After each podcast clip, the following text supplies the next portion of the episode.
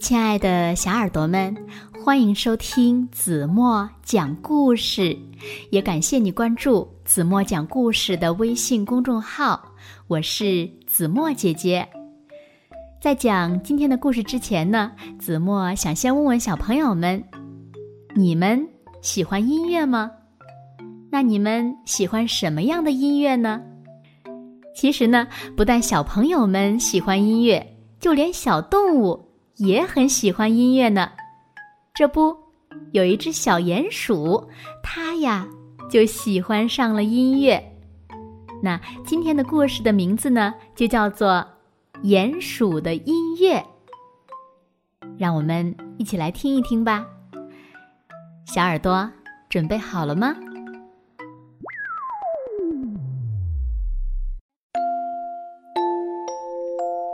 鼹鼠。独自住在地底下，他每天呢都在不停的挖地道。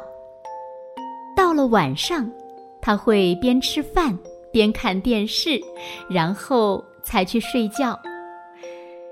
鼹鼠很喜欢这样的生活，可是过了一段时间，他开始觉得好像少了些什么。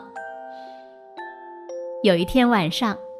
电视上出现了一个拉小提琴的男人，他演奏出鼹鼠从来没有听过的美妙音乐。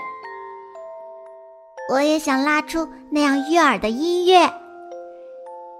鼹鼠自言自语地说。第二天，他马上给自己邮购了一把小提琴。终于，三个星期后。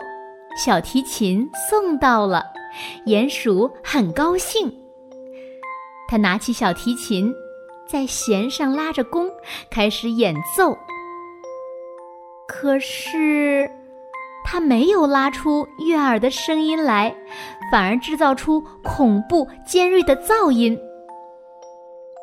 鼹鼠再试一次，小提琴的声音听起来还是很尖锐。不过没有刚才那么恐怖了。鼹鼠继续练习，过了一个星期，它可以拉出一个音符，然后是两个音符，快到一个月的时候，它会拉出完整的音阶了。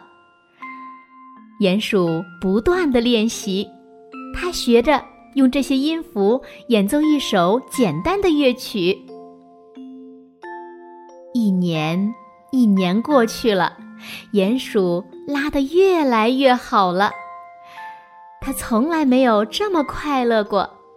白天，它在挖隧道的时候，会小声哼唱着想在晚上演奏的乐曲。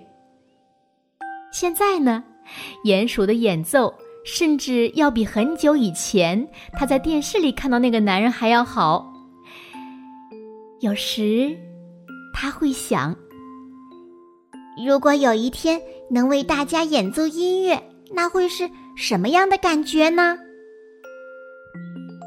他想象着自己在很多人面前演奏，他想象着国王和王后也来聆听他的音乐，他甚至想象自己的音乐可以触动人们的心灵，融化他们内心的愤怒和悲伤。